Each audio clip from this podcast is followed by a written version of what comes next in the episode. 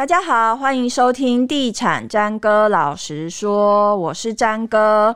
本集节目由信义房屋赞助播出。蛮多台北市的轻移民或者是有点资产的人，他想要。呃，换房子的时候，他第一个就会考虑到新北市这个区块。那今天我们邀请到这个这个区块的一位达人来帮我们解释这边的房房市为什么会这么吸引人。我们欢迎信义房屋四号公园店经理李永清，欢迎经理。那个各位听众大家好，主持人好，我是信义房屋四号公园店店长李永清。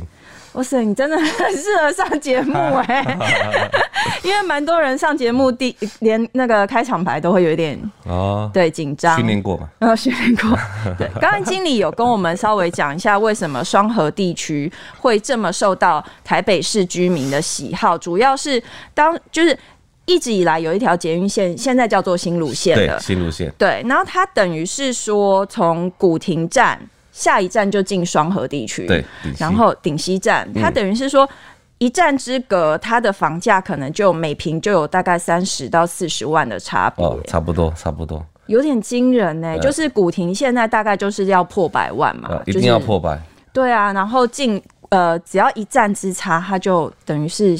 调降了三十到四十万，是啊，是啊，是啊。对啊，它这样子的平数可能省下来，还可以再买一间房子。哎，其实以古亭来讲，它因为早期是学区嘛，中正学区嘛，好、嗯，那最近因为捷运环状线的通车，嗯，或者是整个我们居住正义题材嘛，嗯、所以造成说有很多、嗯、台北市的这个居住居民哈，他就开始因为我们的。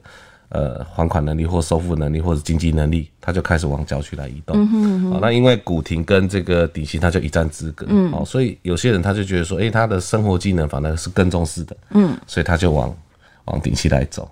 嗯哼，哼。对啊，以目前来讲，整个古亭，因为它发展的也算是早期，嗯哼。所以可见它的一个建案来讲，它单价基本上都是要破百。嗯哼，那反过来讲，顶溪你大概一平七八十万就可以买到很好的、不错的房子。嗯哼，那相对的，那当然就会吸引到很多的台北市，嗯，他过来到顶溪，而且教育水准也都够。嗯哼，所以相对也造就在这个顶溪的商圈的发展。是是，那你讲到除了顶溪以外，其实双河地区他们比较呃热门的商圈或是热门的捷运站点有哪些？哦，目前知名度最高，当然就是这个。永安捷运站的四号公园、嗯、是。啊，因为它这个捷运站只有一个出口，嗯，好，所以它捷运站出来，它后面就是公园，嗯，那它出口的这个综合路呢，对面是永和，那这边是中和，嗯，那另外一边在走路五分钟的永贞路跟宜安路，哈，这边的生活机能都非常的完善，嗯，那又加上现在生活的趋势啊，宠物养的比较多啦、嗯，或者是我们人口年龄老化的问题，它需要更多的休闲的空间的时候，嗯、那他就会选择来这边定居。嗯哼，好，那这边来讲，因为它就会脱离到这个所谓的住商混合区，它就会到一个纯住宅区。嗯哼，好，所以相形之下呢，这边的需求度它一直都是非常的高。对，因为像我们目前没有要往那一区找房子的计划，但是都会听说四号公园是双河地区知名度很高的一个区块。因为主要是四号公园它大概十一二公顷嘛。嗯，那它跟大安公园不一样的是，因为它。只要过个马路就到了，嗯哼，好，所以非常多人在那边运动，嗯，那也又加上生活机能非常的完善，嗯哼，又有学区，永和国小学区都在这边，是，好，所以它的知名度很高，嗯哼，对。对，那知名度高，相对的，它的产品以及它的价格是不是也比较不是我们一般人可以？好，以四号公园来讲哈，它大概就几条路哈，第一个就是永安街站后面那个叫中安街，嗯，中安街的屋龄目前都借居在二十二到二十八年。还好哎、欸，那但是这边的公设比非常的低，嗯，好，它大概有些七八趴，有些十二三趴，所以相对它在三房加车位的产品的总价就是市场的主力，嗯哼，好，我们从去年的这个成交的移转的价格来看都很适合。再来就是中安街比较尾端叫美术馆这一块、嗯，因为中安街沿线哈，它大概就是四号公园大概将近要一半的范围，嗯哼，那又加上低公设。坪数又少，所以它的总价大概就在两千到两千五左右。哦，就是一般三房车位的主力产品区。嗯，嗯，但是如果说你说像新城屋，因为公设比比较高，嗯嗯，那总价就会超过太多。嗯，所以刚好是现在为什么四号公园它比较吸引人，除了刚刚提到的外在环境之外，嗯，它其实在购买力的总价，啊，这反而是很多换屋族或者是哎、欸，他在社会能力有比较有高一点的，他足够去支付这样子总价的人，嗯、他愿意首选这个四号公园。那其实靠近公园都会有一个题材说，说比方说公园第一排或者是第二排、第三排，它价格也会有价差。哦，会，嗯，比如说四号公园哈，它大概就是切两半，因为四号公园四分之三都是综合，嗯，好，也就是说永安捷运站后面的这个中安街，嗯，它为。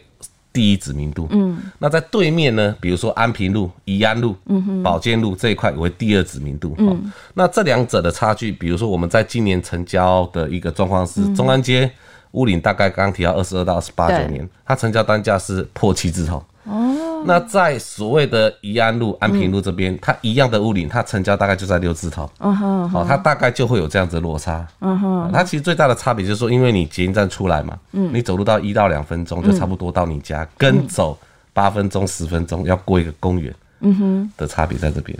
所以就是公园跟捷运站的远近的距离，对对的价差就对了。没错。哦，那如果提到换屋族的话，在双河地区，除了四号公园，通常现在换屋族也会往哪边跑？好，这个部分我们要看它的购买力或者是他的年龄嘛，哈、嗯。那一般如果假设你是工作需要、交通为重的，嗯、大部分就会以济南捷运站为主。哦，捷运站。因为济南捷运站它是双捷运，嗯，好，它的纵轴为新芦线，它的横轴为环状捷运线。嗯。那这一块呢，因为它目前的价格，其实新房姐大概占上六字头没有问题。哦。但是它早期大部分都是盖比较小的三房，嗯哼。哦，比如说华南边像啦鸿禧新世界、台北 News、日丽华像南华路这一块，嗯。好，那这一块因为它的坪数比较小，嗯，所以它的总价当然也会大概在两千五以内，你大概就可以买到三房加车位。嗯哼。那如果更小的三房的话，那大概就是两千到两千一。嗯哼。那不过以目前来谈的，不管是顶溪啦、永安四号，或者是所谓的济南，嗯，大概两房产品都最抢手。嗯哼。而且总价控制在一千五百万以内。嗯哼。对。哦，所以两房然后一千五百万以内，在你刚才提到这些热门区段，现在是。非常抢手，那供给量会不会也比较少？哦，供给量非常少，所以我们常常遇 遇遇到，就是我们也很无奈，就是说，哎、欸，有客户说，哎、欸，那你们接这个两房，怎么那么多人来看？嗯，我们也很无奈，因为太多的客户他要找两房很难找。嗯哼，你看中永和，它虽然密度很高，房子很多，嗯、对，但是房子这个东西呢，它好房子不多。嗯，那每个人的想法不同。嗯哼，我进去看到适合我的又更少。嗯哼，那相对的成交速度就会快。是是是，那刚刚提到是换屋族比较偏偏爱的几个区段嘛，那你可以介绍一下，呃，比如说是首购族或是资产比较有限的人，他们通常会喜欢在双河地区哪些地方找房子？好，如果以生活机能来讲，呃，预算比较有稍微负担上来讲会考量比较多的，嗯、大概就会往环状线沿线来找，比如说秀朗桥站，因为秀朗桥过去就是新店嘛。但也有个捷运线可以支撑。对，没错，嗯、因为秀朗桥站就是所谓的锦屏捷运站。对。那锦屏捷运站它就是呃我们的母公司在那边。东森购物。对对对对。那另外还有什么在？就是连接到所谓的济南双捷运站。是。它也可以到所谓的中和工业区，嗯，然后再到板桥站。嗯。所以沿线来讲，这块的区域它其实现在。知名度也逐渐在提高。嗯哼，那因为中永和一般遇到就是供需的问题，嗯，需求量大部分都会大于供给量。嗯哼，啊，所以如果假设说，哎，你真的要到中永和来发展的话，其实在环状线沿线的部分是可以考量的。你可以推荐几个地方嘛？就是路段啊，或者是它价格是比较平易近人。哦，因为环状线它是搭配所谓的交通命脉，哦，所以它大概就是锦屏路。嗯，但是它为什么房价一直没有办法大幅的上升？是因为锦屏路车辆比较多。哦，对，好，所以大部分都会觉得哎、比较吵，噪音上来讲哈，嗯，那所以现在就是有一些科技，比如气密窗啊、全热交换器的配备，嗯，所以有些居民他也慢慢的可以接受。那你在锦屏路上知名度比较高，就是冠德新世界啦，对，这个社区它知名度非常高，可是应该也蛮贵的吧？毕竟是知名建商。哦，对对对，嗯、非常非常少，嗯，它释出量也非常少，嗯、所以其实锦屏路沿站基本上如果假设可以，还是在济南捷运站后面买。哦，就是要往，就是主干道往后退。对，比如说济南捷运站，它的后面就是明理街、名人街、南华路，嗯，这一块都是知名度非常高的地方。但是生活机能，我生活机能更没有问题。嗯，其实，在双河哈，生活机能都不会是问题。嗯，问题就是说，哎，我在这个区域离捷运站有多远？嗯哼哼。对，那最近有一块买房，它就是往圆通路这边走。嗯，那这些人呢，他就是说，哎、欸，我虽然附近没有捷运站，可是我可以搭公车一站到两站就到捷运站。嗯哼，那这边就是现在正在发展的双河医院的教育园区，哈、哦，就是以后有可能会打造生技园区的一个这一块的重镇，这样。那那边现在房价是大概怎么样？那边目前电梯两房的成交价也都落在五字头以上。五字头。那如果假设三房，它大概四字头还有。嗯、那因为这个也会因为每个格局的面向、屋龄或者楼层。会有有所不同，嗯、对啊，其实我们做这个工作目的就是说，我们尽可能去协助双方啦。嗯，那价格还是要看双方去做拟定的一个部分。嗯哼哼，那我想要请教经理啊，就是我有上网查，就是呃，以新芦线来说，是就是目前很红的几个站点，也不是说很红啊，就是目前在中双河地区有的站点，就是顶溪、永安市场、景安跟南市角。那根据呃数字的统计是说，就房价的高跟低就是这样顺序排下来，顶溪、永安市场、景安跟南市角。那在交易的部分，嗯、听说现在交易比较高的会是在南市角一段。好，应该是这么说哈，嗯、就是说大家会觉得它交易量比较高，是因为它的那个区域的。住户率本来就比较高，嗯，它所新建的屋龄，呃，这个房子的数量就比较高，嗯，那其实，在中永和来讲，移转量最高的大概就是南势角，嗯，再就是积穗商圈，嗯，好，这两个区域永远都是最高，因为它的量太大，对不对？总价比较低了，总价的问题就是因为我购买力之后，我买进来，我每个月可以负担的总价额。当然就是以这两块比较多嘛，嗯哼嗯哼，对啊，所以相对你说知名度越高的，比如说呃景安啊、南四甲啊、景安永安跟顶溪，嗯，它释出量就很少，嗯哼，因为其实这这边的状况就是说，我如果不想卖，那我就出租，嗯，我租金投报率也蛮高的。哦，真的、啊？他主要会租哪边的人为主？基本上都是在北部上班的人。哦，对，那其实，在中永和哈有一个地方，其实在地人都应该知道，你房子只要拿出来出租，嗯、基本上很快就租掉。哦。嗯哼，哦，它非常非常好租，所以主要还是台北市上班的人也会去中永和租房非常多。因为如果假设新芦线来讲，大概就是往古亭北部过来，嗯、因为它这条线连接除了大安、中正，还有松山区嘛。嗯，那如果以环状线来讲，大部分就从板桥跟新店这两个角度过来。嗯哼哼，嗯，是这样子。那现在因为其实大家过去会比较有点迟疑，是因为双河地区好像房子都偏老旧。那现在好像也是会有一些都更案在启动中嘛。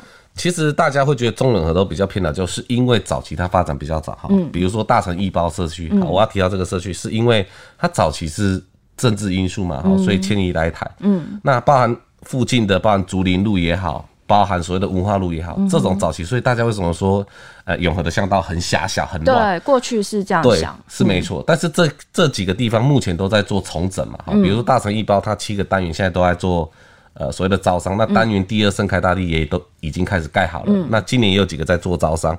那另外在整个文化路或者是玉溪街啦，或者竹林路这块，也有几个建商积极在在做所谓的。围绕改建，嗯，都更改建，嗯，所以相对的，就是说，也许这是早期的观念，但是目前来讲，从顶溪往下走，它其实很多的区域，它。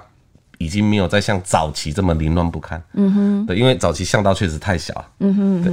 像我们之前讲的，比如说双核的优点，比如说交通优势或生活机能都很强。然后我们刚刚讲到了缺点，就是它可能巷道会比较狭小，屋顶会比较高。那你有没有提醒想要到这个区块来买房的人，还有什么特别要注意的地方吗？其实来这边买房子的人哈，呃，因为我们中永和人口密度算是非常的高。嗯。哦，在台湾大概都是永和。是第一啦，哈，加综合的话大概就前几名哈。嗯，那其实车流量一直会是问题，就机车的量会很多。嗯。好，然后汽车量也会很多，嗯、所以他在上下班的时候，他的车程需要多一些空间跟时间来做预运。嗯，那其他的生活机能，你要吃的要用的，基本上都非常的完善。嗯，所以我们很多客户也会跟我讲嘛，我就问他说，哎、欸，那那你为什么喜欢双核这样？嗯，他说，其实在这边住了一年以上哈，嗯、你离不开它，因为生活机能太方便。嗯。对，嗯哼，因为可是我自己去双河，我还是会迷路哎。没关系，你下次来，你来找我。好，今天谢谢经理来跟我们分享了双河地区的房市，以及它有什么就是优势，可以让你就是去跟那个地方多看看房子，然后说不定可以找到你理想中的物件。谢谢经理。好，谢谢大家，谢谢主持人。谢谢。以上节目由信义房屋赞助播出，拜拜。拜拜。